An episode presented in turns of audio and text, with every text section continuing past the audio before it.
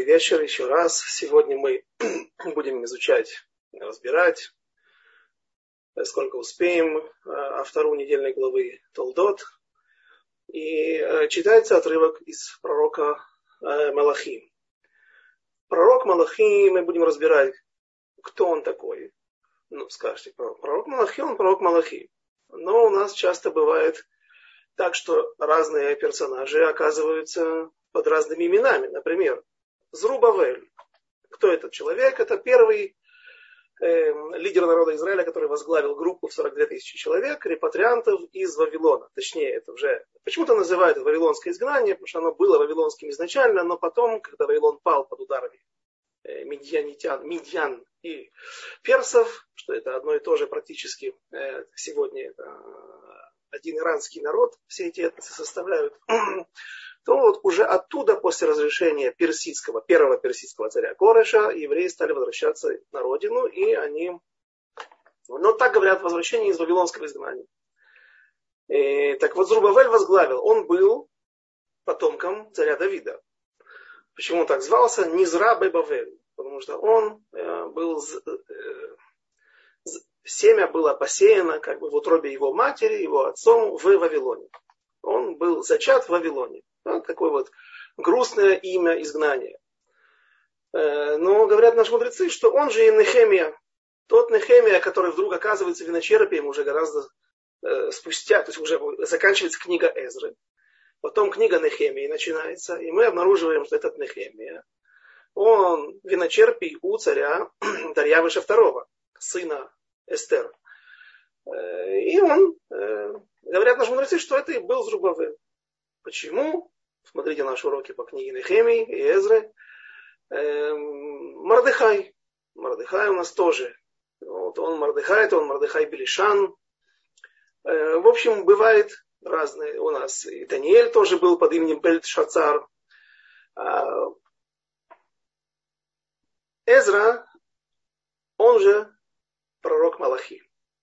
Такое мнение высказывает один из мудрецов Талмуда и с этим спорят. Однако же потом наши мудрецы соглашаются. Рав Нахман, который утверждает, что Малахи – это просто Малахи. Был некий еврей, хороший еврей, достойный еврей, на которого снизошло пророчество. Последний пророк человечества. Это очень важный момент, на который мы будем обращать весь наш сегодняшний урок.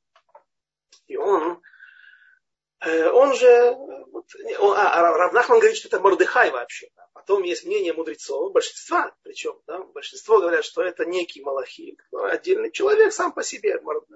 Эзра это Эзра, Малахи это Малахи, а вот другое мнение говорит, что Эзра, он же Малахи. И почему читается именно этот отрывок? Всего один стих или несколько первых стихов нам нужны для того, чтобы осознать и увидеть связь между нашей недельной главой, которая наступит через э, несколько дней, а, и нашей а второй, которая будет читаться после чтения Торы. Э, читается первая глава из книги Малахи, пророка Малахи. Всего у него три главы. Вся его книга состоит из трех глав. И это редкий случай, когда у нас есть пророк Малахи в виде авторы, потому что таких случаев только два. Еще один раз будет читаться в другой недельной главе э, по другому случаю, когда э, именно оттуда учится раз, разрешение испытывать Всевышнего. Да, да. Потому что сказано, там, теасер, гдейши титашер. Так мудрецы значит, толкуют, э, что отделяйте массы, отделяйте десятину. А наши мудрецы добавляют, да, чтобы стал богаче ты. То есть, казалось бы, у человека есть 10 долларов, да, он отдает один, э, становится меньше у него, а отдает десятину, но Всевышний он потом может вернуть, вернуть куда больше, чем и да, послать Сията Дишмая, послать помощь с небес, э, и человек становится еще богаче и богаче. Это как свеча, которая горит, от нее поджигают другие свечи, а от нее не убывает. Огонь ее не убывает. Э, но это вторая. Всего два случая, когда из из книги пророка Малахи используются материалы для недельной главы, для второй недельной главы. У нас же первая глава вся, всего 14 стихов, и потом вторая глава, до седьмого стиха. Тот, кто помнит, когда в нашем первом уроке, предисловии, мы говорили о, о, о, о разных данных и разных законах, которые должна соответствовать автора, то там одна из аллахот, одна, одна из, один из законов звучит так, что должно быть 21 стих. Автора, автора должна содержать в себе 21 стих.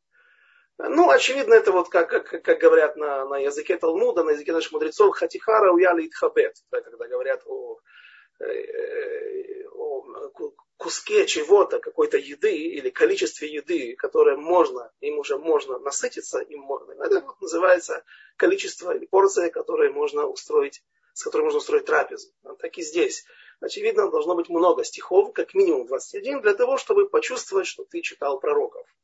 И поэтому взято именно 21 стих, 14 плюс 7 из второй главы, 21 стих. И практически все эти стихи не имеют отношения к связи, не указывают на связь между второй и недельной главой, а только несколько первых стихов. Пророчество слова Господа к Израилю через Малахи.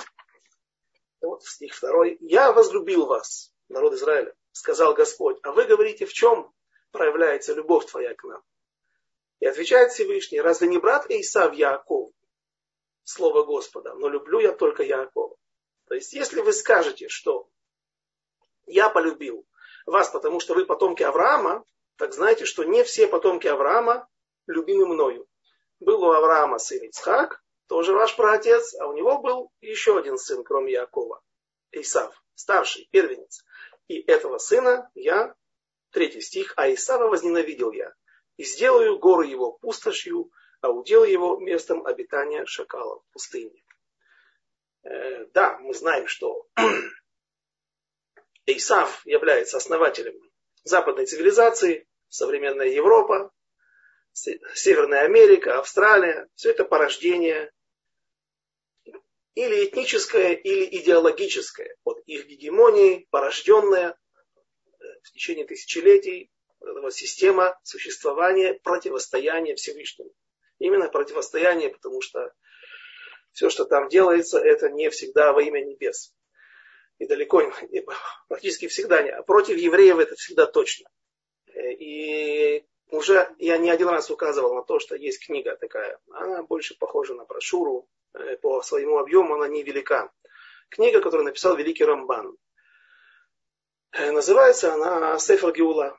Просто книга изгнания. Книга избавления, простите. Ее можно прочитать на русском языке в переводе.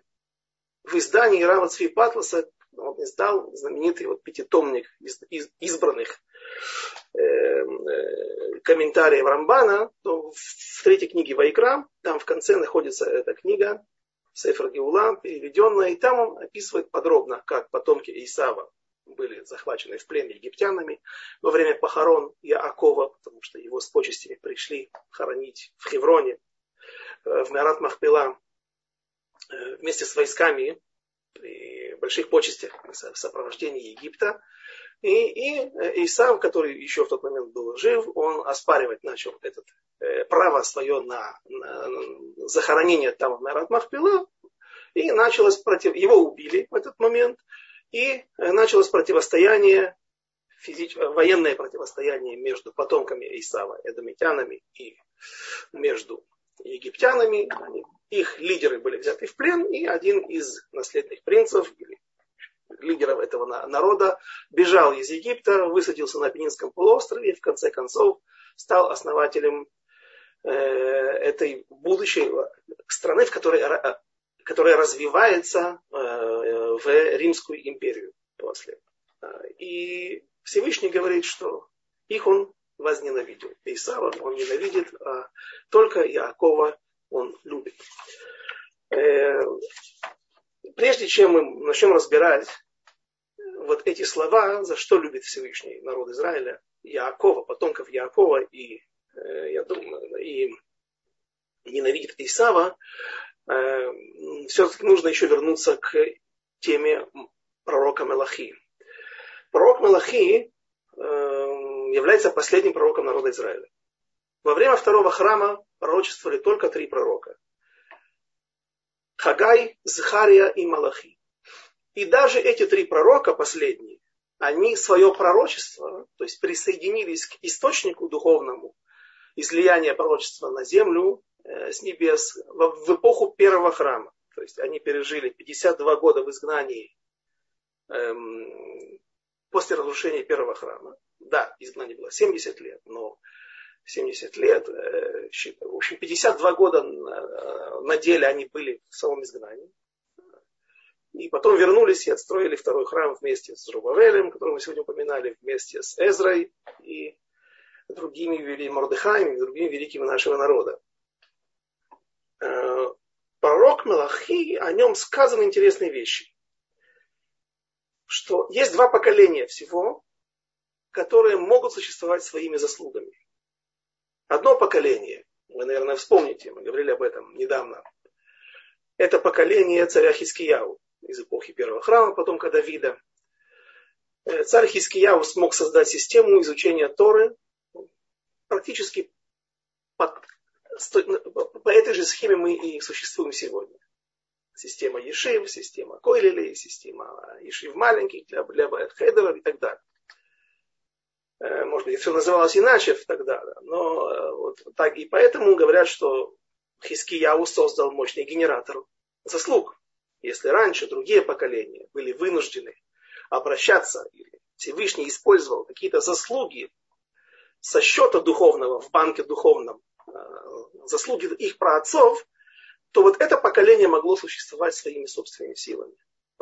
Э, царь Хискияу, его поколение и поколение Эзры, и мужей Великого Собрания в эпоху второго храма.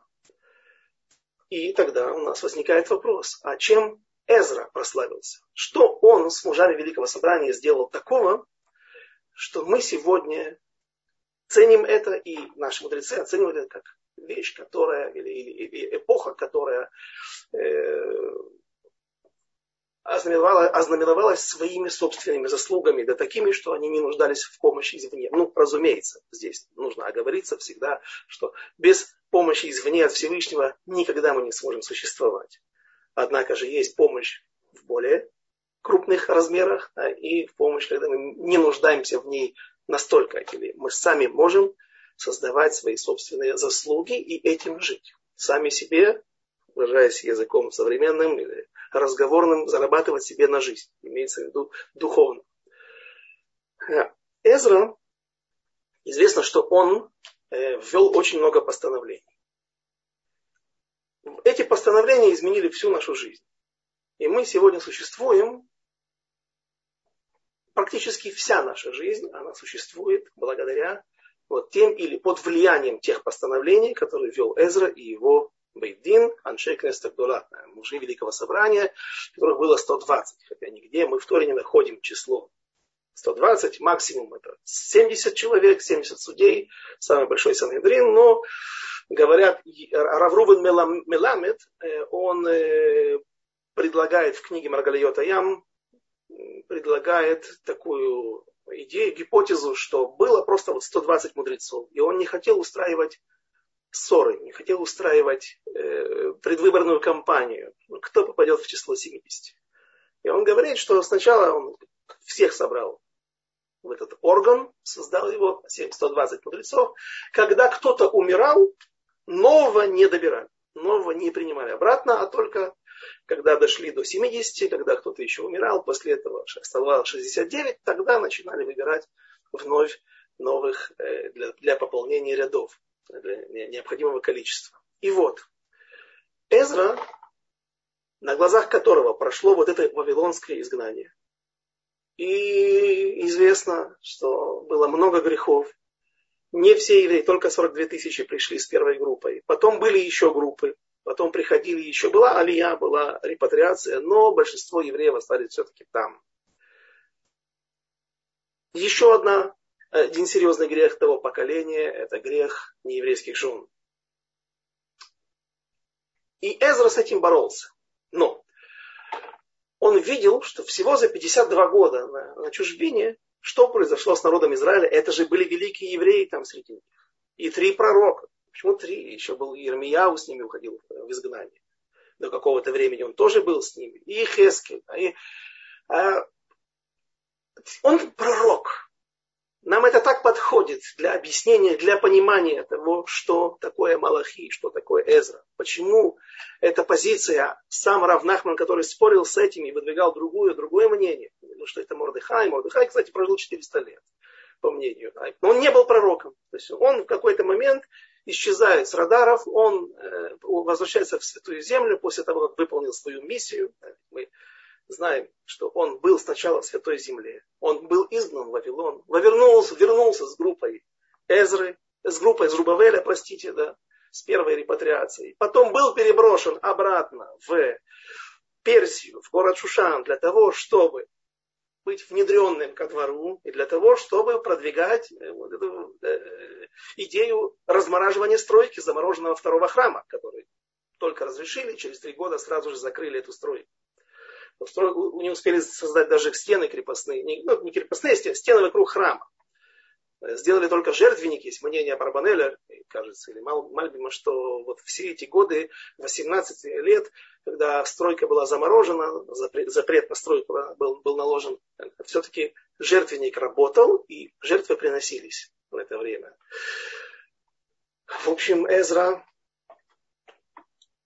возвращается в Святую Землю, из Вавилона, из этого изгнания. И он видит, что произошло за такой короткий срок, при том, что вроде бы позиции духовные были не совсем, не настолько плохи.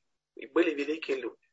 Много великих людей, которые могли бы держать народ Израиля в руках, помогать ему не опускаться в духовном плане. И вот он, будучи пророком Малахи, Эзра, он сидит и видит видение, пророческие о том, что нас ждет народ Израиля. Да, он простоит храм 420 лет, даже больше, чем первый храм, который простоял 410 лет. Но вновь придет изгнание. Вновь за грехи народа Израиля Всевышний изгонит евреев из Святой Земли и отправит на целых несколько тысяч лет в изгнание. Тут за 52 года евреи так разложились духовно. А что будет за 2000 лет без Святой Земли? без, без концентрации еврейского населения, без близости к каким-то мощным духовным центрам. Что произойдет? От еврея ничего не останется. И он мучительно сидит и думает лишь об одном. С чем я отправлю народ Израиля в это изгнание? И он создает систему постановлений, по которой мы сегодня живем. Я вам только приведу несколько примеров для того, чтобы мы поняли, что действительно вся наша жизнь сегодня это не совсем классическая Тора, а законы Торы плюс постановление Эзры. Например, молитвенник. До этого, вплоть до окончания, до разрушения первого храма, не было обязанности молиться три раза в день. Да, закон о молитве есть. Закон о источник, откуда учат, что нужно молиться Всевышнему. Но Говорит Рамбам, Рамбам, даже один раз в день человек произнес несколько слов, какую самую короткую молитву мы знаем. Ашем рфан ала, Всевышний излечи ее, пожалуйста. Моше просит за свою сестру Мирьям, когда она была прокаженной. Все, человек вышел в обязанности читать молитву. Три раза в день, да, наши праотцы установили молитвы Авраам. Утреннюю молитву, Ицхак, Минху в обед, Яков вечернюю, Марив, но обязанности, говорит так, молиться так не было. И вот Эзра вводит это постановление, придумывает молитвенник, сидур, для того, чтобы даже если еврей не будет говорить на родном языке, на иврите, на святом языке, на языке святости есть такое мнение, что правильно все-таки лашона кодыш переводить как язык святости, а не святой язык. И вот у него есть нусах, у него есть молитва, у него есть все, все, все молитвы, которые нужно вспомнить, или все те моменты, о которых еврей должен каждый день вспомнить и позаботиться об этом, чтобы у него связь со Всевышним не терялась, пожалуйста, 17 благословений. Хочешь добавить что-то, есть места, где можешь добавить. Есть евреи, которые молятся несколько часов. А как рассказывает тот хасидский рэбе, вдруг подзывает на Минху, во время Минхи одного хасида к себе и говорит, э, это последняя твоя Минха в твоей жизни. Что? Как? Закончилась Минха, э, все хасиды разошлись из синагоги до, до вечерней молитвы, э, а тот еврей все молится. Проходит час, другой, э, уже наступило время вечерней молитвы, уже ее, а тот все молится, он еще Минху молится. Наконец-то он закончил. Проходит мимо Рэба, Рэба подзывает его к себе говорит, если будешь так молиться всю жизнь, будешь жить до 120 лет, обещаю тебе. Э, молитву на... Эзра создал вот ту связь постоянную со Всевышним. Вот этими постановлениями. Да, намеки на 18 благословений учатся из песни Ханы. Пророчицы Ханы, которые находятся во второй главе книги Шмуэля, первой части. Да, э, это все, это все намеки, но запечатлеть это на бумаге и дать нам это как материал для работы, как, как вещь, которая обязывает нас. Вот, например, Хатам Софер Великий объясняет, почему четыре раза в книге царей говорится после даже праведных царей, под, подытоживают их жизнь или начинают рассказ жизни какого-то очередного царя праведного, даже праведного. И говорится там, и ходил он путями своего отца Давида. И имеется в виду тот царь, те цари, которые сидели на престоле в, в Иерусалиме. И все делал он праведное в очах Всевышнего. Вот только Бамот, э, жертвенное возвышение Лосару, им все не разрушили никогда. И это было камнем преткновения. Есть какие-то старые жертвенники. Ведь во время того, как был построен момент, после того, как был построен первый храм, все жертвенные возвышения были запрещены. Курганы, на которых, или горки, на которых были жертвенники, соответствующие каким-то стандартам аллахическим, э, больше там нельзя приносить жертвы. И евреи приносили жертвы. Настолько была сильна чука, стремление приблизиться к Всевышнему любой ценой, что они готовы были пойти на преступление, принести в жертву быка, который для тех времен был, наверное, как сегодня автомобиль, целое состояние, которое кормило семью, на котором пахали и так далее. А потом, в конце концов, можно было жертву принести кошерным образом в Иерусалиме. Или съесть, или принести в жертву и съесть тоже. Да еще и нарушение, которое карается каретом. Мне было много лет непонятно, что такое карет. Обычно сразу фраза, которая, наверное, у каждого возникает, это карет, это отсечение души от народа Израиля. Но у нас так много заповедей, или точнее наруш... лавов, запретов, которые караются. Э, есть хвостное, квасное в Песах, карет. Прийти на, на жену, когда она не да. Карет, ну, преднамеренно. Да? Э, карет Медарабанан прийти на нееврейку, когда она не да. В общем, не будем все вспоминать. Да. Достаточно этого. Они уже, у многих евреев, к сожалению, это э, получалось в жизни нарушить такие запреты. Неужели все? Нет у него будут. Что это? Отсечение души от народа Израиля. Это странное определение. Да. И я когда учился в Койле, у нас там был Рош Иширош Койле Рав. Э, был Краков в Польше, а был Раков.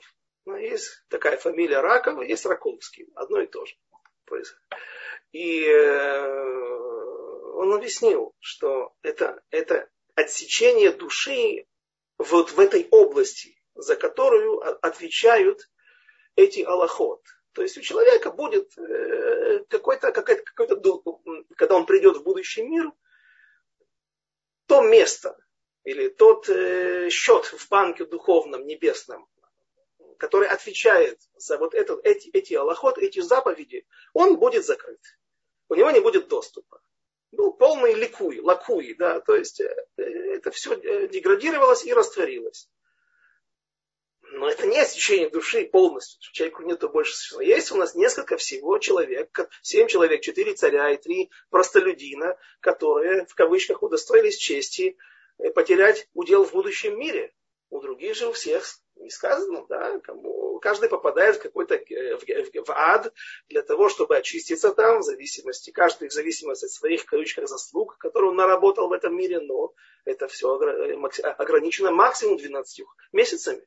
После этого есть уже у души или следующий гильгуль, или жизнь вечная, жизнь вечная в вечном мире. Поэтому, ну, но люди готовы были пойти, и это тоже все равно строго, да, один нарушить карет, принести шхутей животные, принесенные вне храма, во время запрета принесения жертв вне храма. Почему люди это делали? Потому что было страшное желание приблизиться к Творцу. А почему не разрушали эти возвышения?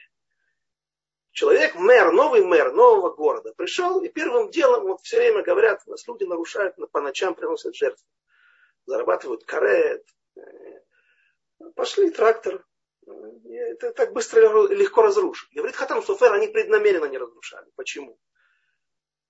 Наши цари великие, они видели и выбирали меньшее зло. Нельзя всегда бы один збенк вот так вот взять и решить проблемы. Все. Или даже одну.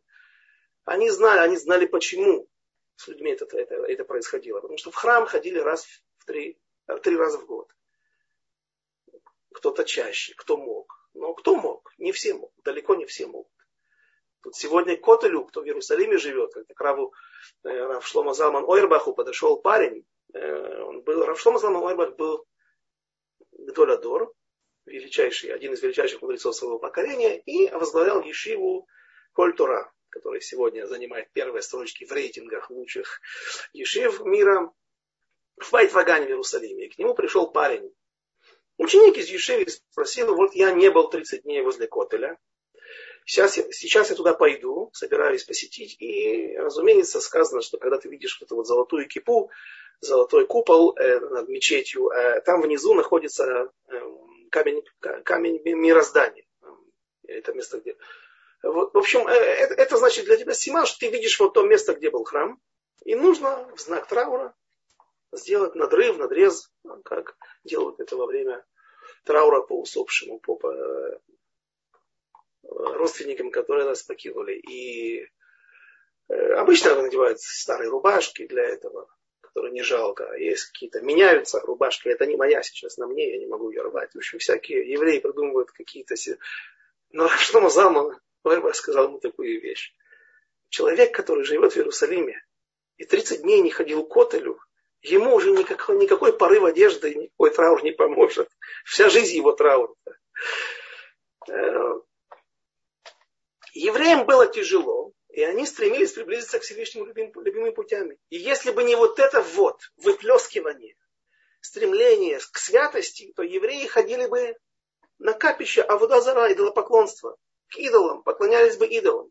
И наши мудрецы, наши великие цари, они смотрели на все это иначе. И они говорили, может быть, лучше оставить им вот такую возможность. Если мы не можем измениться, делать ситуацию так, чтобы еврей чаще посещал храм. И пусть они делают так, но это все равно меньший грех, меньше нарушения, чем пойти вот туда, на капище идол, идолов, стать идолопоклонником, и тогда в конце концов этот еврей перестанет существовать, раствориться, соединиться, перемешается с другими народами.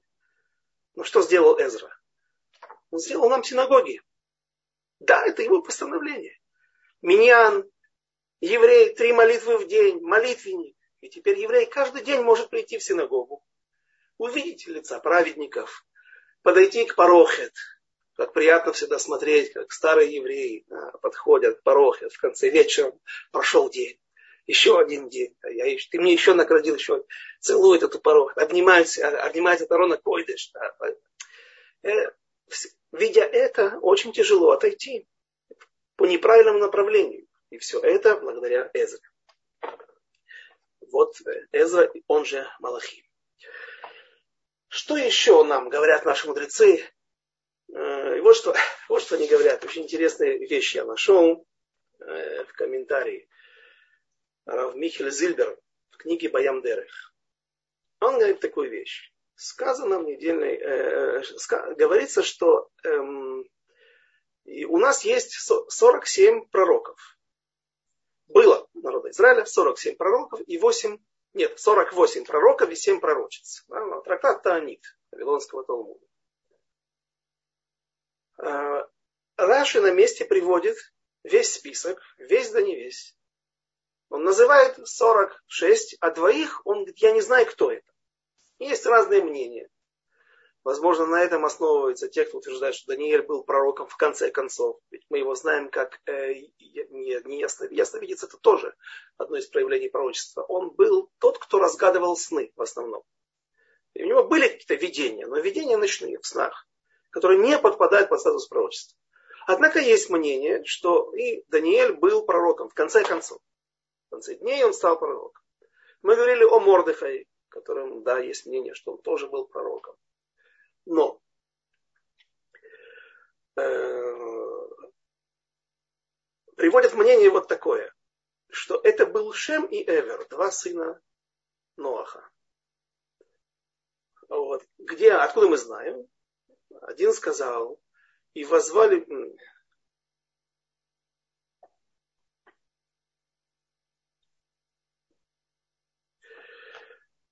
Сейчас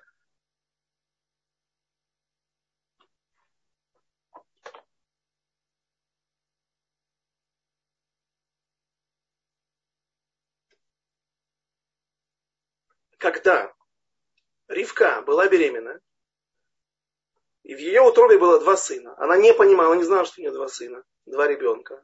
Когда она проходила возле идолов, так один рвался, когда проходила возле мест, где изучали Тору, Ешива была, Шема и Эвера, то э, другой рвался. Она не понимала, как один человек, один ребенок может включать в себя, вмещать в себе столько вещей, отрицательных и положительных. И тогда она пошла, Лидроша Луким сказано, она пошла вопрошать у Всевышнего. А кому она пошла? К пророку, который сказал, пророк, который был Эвер, Шем. И вот Шем сказал ей, два сына в твоей утробе. Выйдут из них, и они будут между собой. И все мы знаем, да, что будет противостояние между Яковом и Исавом. Значит, два сына в утробе, что с ними произойдет потом?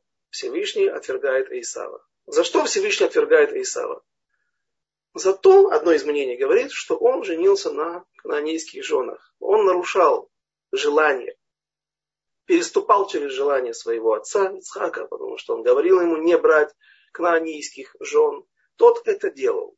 И в итоге получил то, что получил. Он был лишен всего, что у него было лишен благословений, которые достались Яакову, вроде бы как случайно, вроде бы как путем э, путем э, хитрости, которую сделала его мама Ривка. Но понимаем, что все это было не просто так, а эти благословения ему полагались. И Всевышний не хотел, чтобы эти благословения достались Исаву. И вот Первый пророк, о котором мы знаем в истории, это Шем, это сын, э, сын Ноаха. Последнее пророчество. Какое? Последний пророк Малахи. С чего начинается его пророчество? Последний пророк всего человечества, всей нашей истории. То, что мы читали.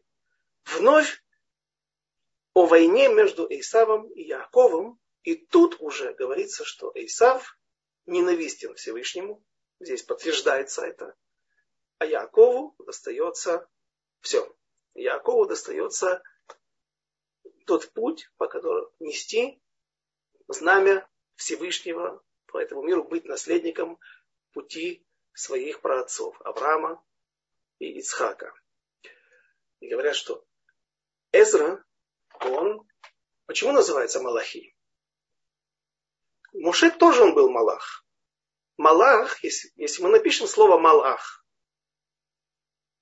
с алифом, это слово переводится двояко. Его можно понимать как ангел, и реже используют как посланник.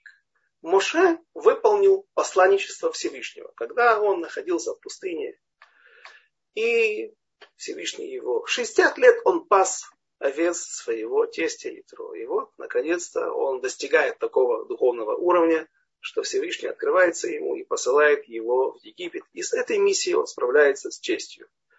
Говорят, он так справился с ней, с честью, что он действительно был как Малах, как ангел. То есть он был посланником, Малах с Алифом. И посланничество свое он выполнил идеально, не как человек простой, а почти как ангел, тоже Малах. Почему? Потому что как есть такая фраза, мы, э, каждый народ, он достоин своих, своих, своих лидеров. Те, кто нами правит, это, это, это, это наша среда их порождает. Точно так же и с пророками. Чем выше уровень духовный у народа, тем лучше и выше пророки. И Моше, он действительно зовется Малах. Но поколение Эзры, оно было не настолько хорошо развито духовно. И поэтому Всевышний говорит, ты не будешь Малах, ты будешь Малахи, ты будешь ангел мой. Но что сделал Эзра? Что он вел? Главный, главная его война, кроме того, что, с чем он нас послал в наше изгнание, в котором мы до сих пор находимся, и часть народа с честью несет эту ношу, благодаря его постановлениям в том числе. Э, он воевал против вот этих вот смешанных браков, которые являлись в том поколении одним из самых сложных грехов, самых тяжелых грехов. С чего начинается первое пророчество в человечестве, которое запечатлено в книге, в Хумаше, с Исава, с борьбы Яковом и Исавом, и Исав теряет свое первенство, как мы сказали, в том числе из-за того, что он взял не тех жен, которых хотелось бы, чтобы они были, чтобы, э, не тех жен, которые хотелось бы, чтобы были, э,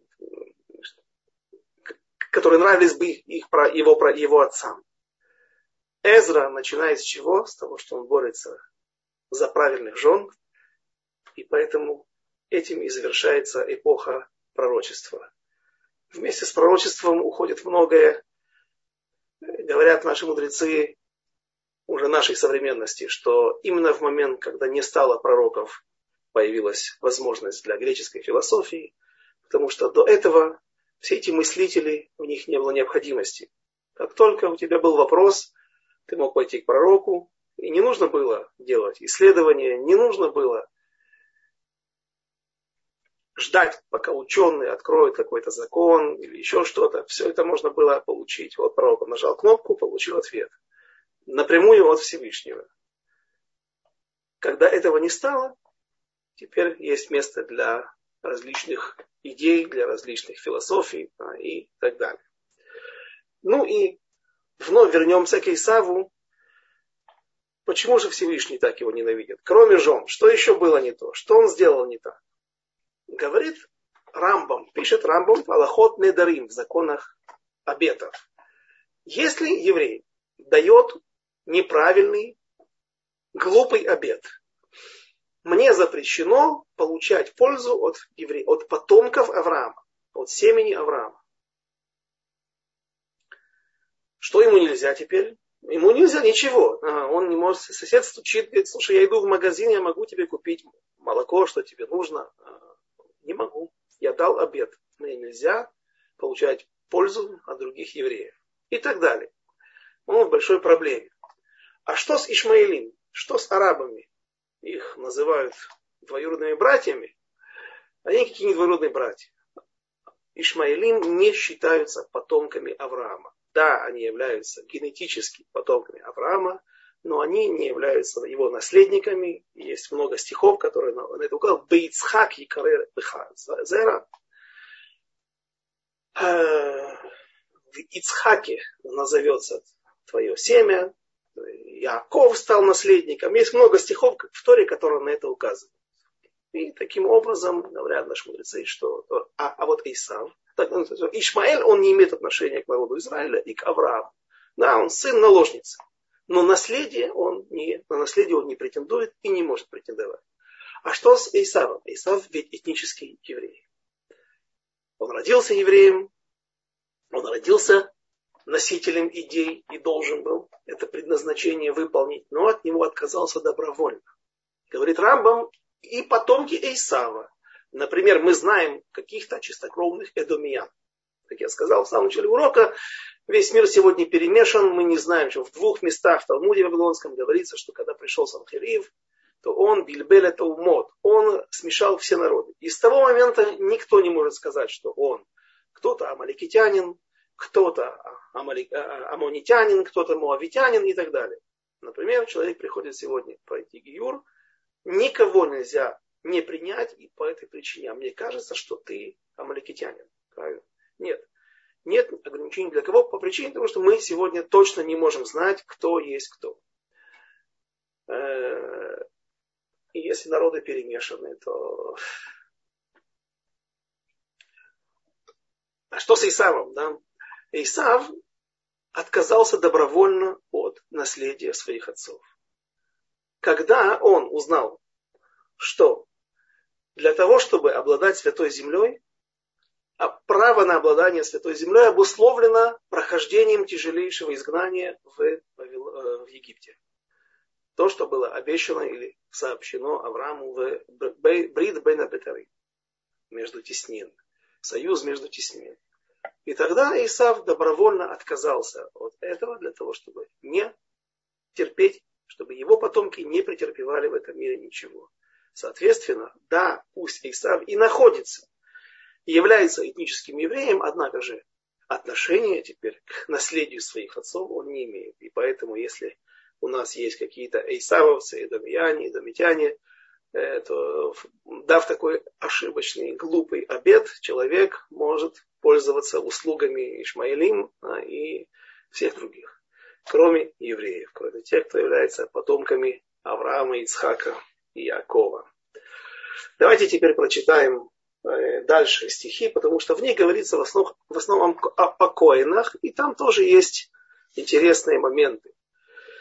Э, несмотря на то, что мы сказали, что в принципе вот эти первые три стиха и обуславливают связь, указывают на связь между недельной главой, где говорится о, много о отношениях Исава и Да, и нашим отрывкам, где также упоминается о том, что Всевышний любит народ Израиля, любит Якова, но возненавидел Исава. Стих четвертый. А если скажет Эдом, разорены мы, но вернемся и отстроим развалины, так сказал Господь воинств. Они построят, а я разрушу, и будут звать их пределом нечестивости и народом, на, который, на котором гнев Господа навсегда. И глаза ваши увидят это, и вы скажете, возвеличится Господь далеко за пределами Израиля. Сын почитает отца, а раб боится господина своего. И если отец я, где почтение ко мне? Если господин я, где страх передо мной? Так сказал Господь воинств там вам, священникам, унижающим мое имя. А вы говорили, чем унижали мы имя твое? Ну сейчас идет увещевание священников, коинов. Потому что они, что у нас называется, злоупотребляют своим положением и э, иногда или не всегда приносят достойно жертвы или несут свою службу. Таких случаев мы знаем несколько. Например, в книге пророка Шмуэля описано, как Эли Акоин, Эли, который был первосвященником, а также и судьей, то есть он сконцентрировал в своих руках все э, бразды правления, как силовую, как силовые структуры, ну именно суды и так далее, все, что этому подчиняется, да, так и духовную власть, потому что он был первосвященником. Он мог совмещать, были такие люди, которые совмещали эти вещи вместе. И у него были сыновья, которые почему-то решили, что они могут злоупотреблять своим положением, что им положено, как говорят сегодня в Израиле, магиали. Часто люди думают, что им положено, или, или, или то, что они потомки великих людей, так это привилегия. Это не всегда так, или точнее никогда не так. Это в том числе привилегия, но это и прежде всего большая обязанность. Откуда, например, это учат? У того же пророка Шмуэля, как он жил. Сказано о нем, что он ходил из года в год, и там перечисляются города Израиля такой-то, такой-то, такой-то, и возвращался в Раму, современный Рамот. Э, сегодня я не там, уже в последнее время я даю эти уроки не из студии в Рамоте, а, а, но там есть другие уроки. Э, студия Толдот и Шурун. И э, вот там недалеко, на выезде из Иерусалима, и была на горке, где его сегодня могила, где похоронен пророк Шмуэль, там и было его поселение, которое называлось Рама. Рама не от, э, не от слова. Рама слово возвышенность. Действительно, высок, там видно, весь Иерусалим открывается с этой горы. И сказано, что он возвращался в Раму, ибо там его, Кишам Бейто, ибо там его дом. Спрашивают, ну ведь в Танахе нет лишних слов, ничего не делается ради красоты. ради, ради удобства, ради при, приукрашивания текста. Каждое слово несет в себе информацию. И если есть какая-то тавтология, например, или ошибка грамматическая, пророк знал, как правильно писать. Если он написал так, значит, что здесь есть какой-то ребус. И вот спрашивают, ну что мы не знаем, что там Шамбейто, там его дом. Он возвращался в Раму, ибо там его дом. Конечно, знаем, это лишние слова. А значит, они пришли о чем-то другом сказать. Наши мудрецы говорят так, нужно читать так стих. И ходил он и туда, и туда, и в этот город, и обходил весь Израиль, и возвращался в Раму, точка. Ибо там дом его. Где там дом? Везде, вот где он был. Ибо там его дом относится ко всему предыдущему стиху. Ко всем предыдущим пунктам. Что это означает? А, он был, наверное, богатый. Миллионер. Почему нет? Мало евреев-миллионеров. Еще и пророк. Нет. Говорят, наши мудрецы, нет, нет, потому что у него были дома везде, да, там, там его дом в каждом месте, куда они поедете. Нет, говорят, что он был настолько скромен, что он ходил со своим ослом, у него не было водителя, не было секретарши, не было ничего. Он ехал над своим ослом, со своим рюкзаком, со своим примусом и со своим шатром. И даже когда знатные, богатые или просто достойные люди приглашали его к себе в дом, если ты будешь здесь какое-то время в нашем городе, он говорил, нет, спасибо, я вот здесь вот на, на обочине разобью свой шатер, вы ко мне приходите в гости. Зачем он ходил? И, и, так, то есть он чувствовал себя везде дома, потому что так он жил. Он настолько, его быт настолько был скромен, что просто так он жил. И он везде себя чувствовал дома. Потому что ему не нужен был шик. Ему не нужно было богатство и удобство особое, роскошь. А что он делал? Почему он ходил? Потому что одно дело сидеть в Иерусалиме, и не все евреи могут прийти к тебе на аудиенции, э, на встречу, э, лид басем, принять на себя святость этого пророка. А иногда тяжело.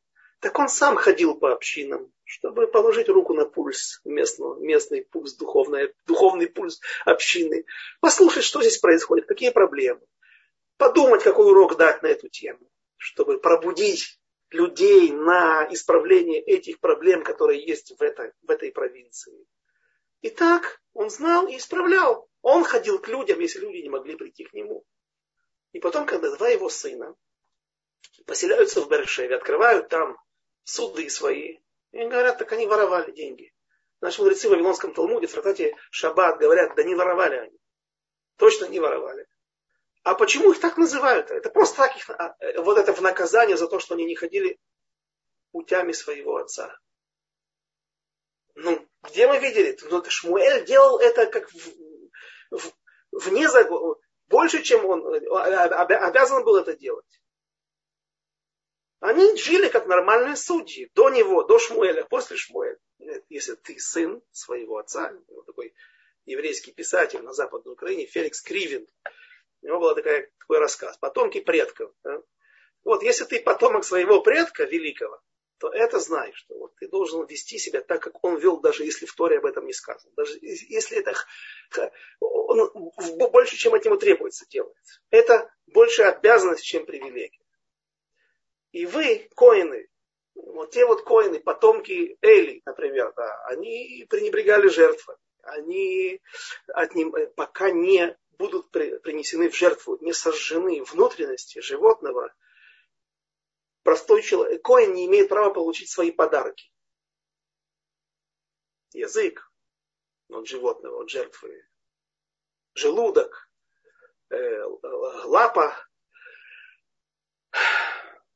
нога.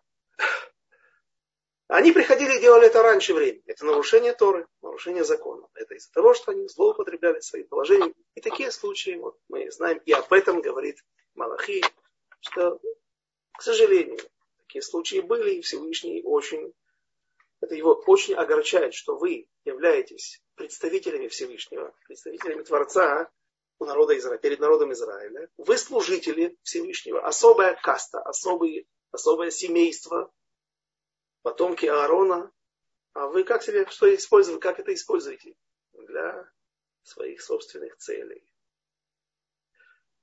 14 стих, я пере... у вас остается немного времени, я перепрыгну. «И проклят мошенник, у которого в стаде есть неиспорченный самец, а он дает обед и приносит жертву с увечьями Господу. Ибо царь великий я, сказал я, Господь воинств, и имя мое трепет наводит среди народов. У человека есть хороший бык, а он самого дохлого, самого худого быка из своего стада отдает для жертвоприношений, а все лучшее оставляет себе. Это уже не коины, а это уже другие простые евреи.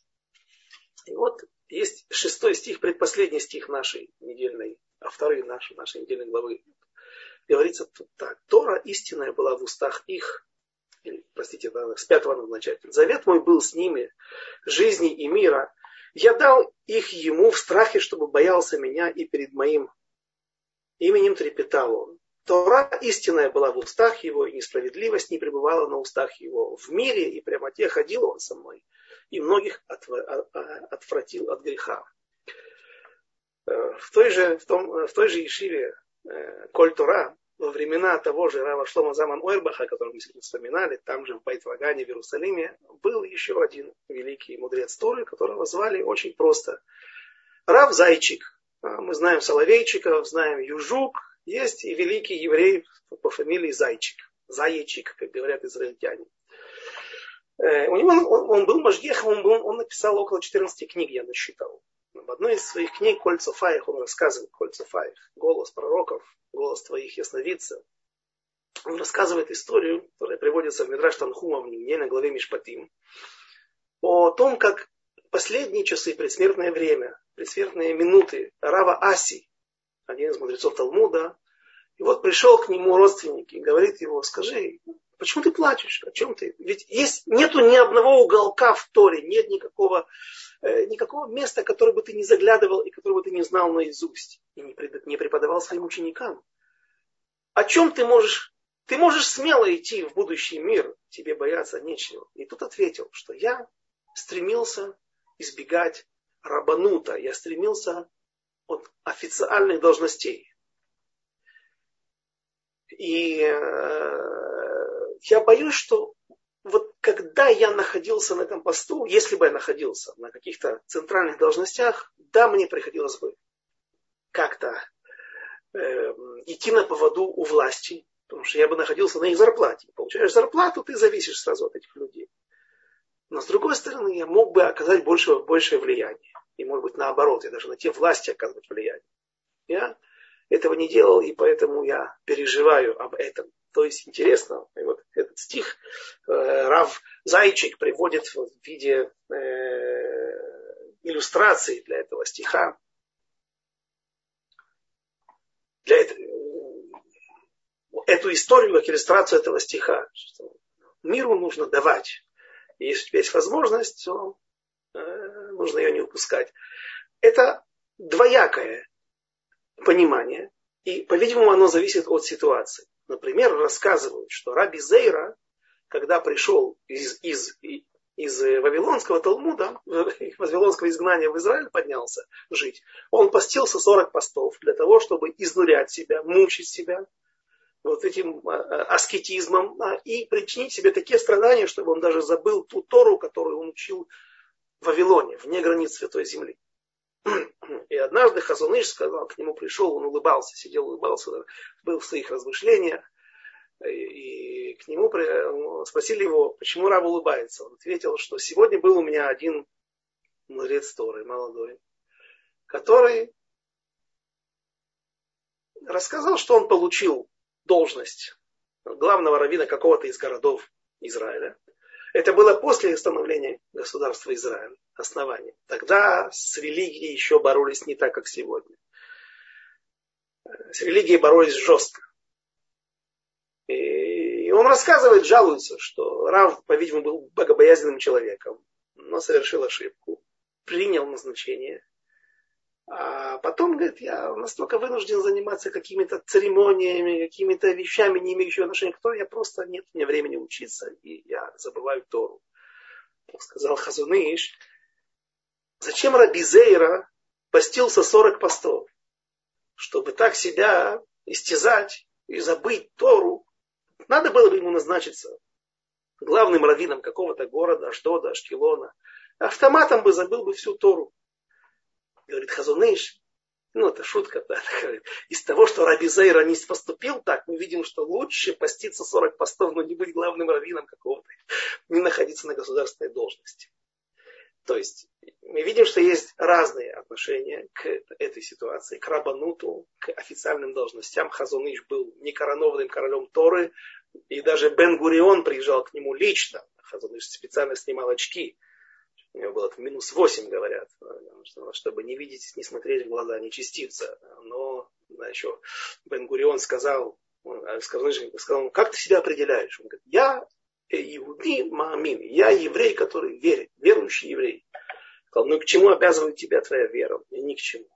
Это не называется верующий еврей. еврей верующий в сердце это не верующий. Но, в общем, Хазуныш вел себя так и не советовал назначаться на официальной должности. По-видимому, была такая эпоха, такое время. Но Равзайчик рассказывает нам, приводит нам Рава Аси, который плакал и переживал о чем? О том, что он утратил, утратил возможности оказать влияние, помочь другим евреям, именно благодаря тому, что он не находился на официальных должностях. И последний стих нашей авторы, ибо уста священника должны хранить знания, и Тору искать должны все из уст его. Ибо пророк, посланник Господа воинств, он обучает народ Торе. Э, вот такая у нас сегодня вторая получилась больше о Малахе и об Исаве, потому что это основная связь между нашей главой и второй главы. И мы, вот, у нас осталось несколько минут. Давайте посмотрим, что у нас да, тут э, советовали, э, говорили, почему Атаратный Дарим не сделали, да, если человек, вот, э, да, очевидно, что это единственный путь выйти из этого глупого положения, когда человек дает обед, чтобы не получать никакого удовольствия, не получать никаких, никакой пользы ни от одного из евреев. А, понятно, что он обрекает себя на тяжелое существование, и э, возможно, что даже можно здесь найти возможность обойти этот обед или его аннулировать.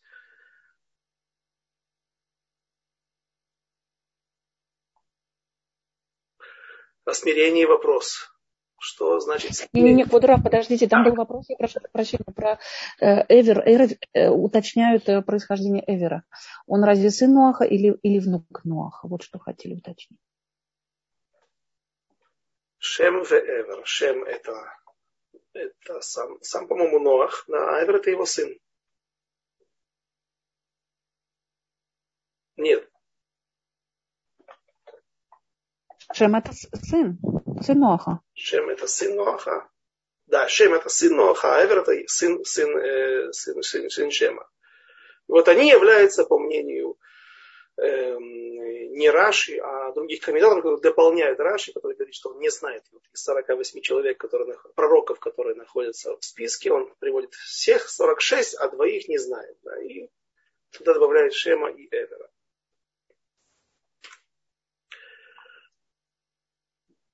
Сорок две тысячи из Вавилона вышли. 42 тысячи учеников Раби Акива. 24 э, тысячи было учеников Раби Акива это 24 тысячи, которые там, было в колено Шимона впрыснулось много людей из э, Эреврав. И вот там, там есть связь. 42 тысячи, по-моему, 24 было у Раби Акива. 42 тысячи из Вавилона это было мужчин. Так говорит Абрабанель. Он пытается утверждать, что если мы так посчитаем, что сколько в среднем детей, да, например, сегодня, да, есть большие семьи, есть меньше, в среднем по-моему, по израильской статистике 6 человек на семью э, у религиозных семей. А, около 200 тысяч могли прийти. Но это все равно мало. Это все равно мало. Было. Там в Вавилоне было, и в Персии было, были миллионы, которые остались. И, к сожалению, это и стало причиной того, что и второй храм он стал не вечным, а мог быть. Об этом мы будем говорить в недельной главе, в авторе недельной главы, вот скоро в Хануку. Есть такая автора, которая читается в Шаббат Ханука, светильник Зхарии. И там говорится об этом. Есть связь, прямая связь между.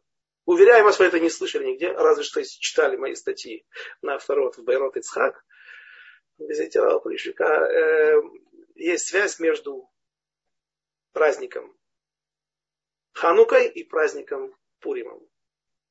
То, есть, то, что произошло в Пурим, это то, что это отголоски, то, что не смогли реализовать, и тот потенциал, который не смогли высвободить в, во времена Эзры. Э, все, спасибо. То есть нас ждет что-то потрясающее. Квадраф, огромное вам спасибо. Потрясающее не знаю, но хидуш, самое важное. Хидуш. Вещи, да, которые, которые да, то, что знают все, об этом нет смысла говорить.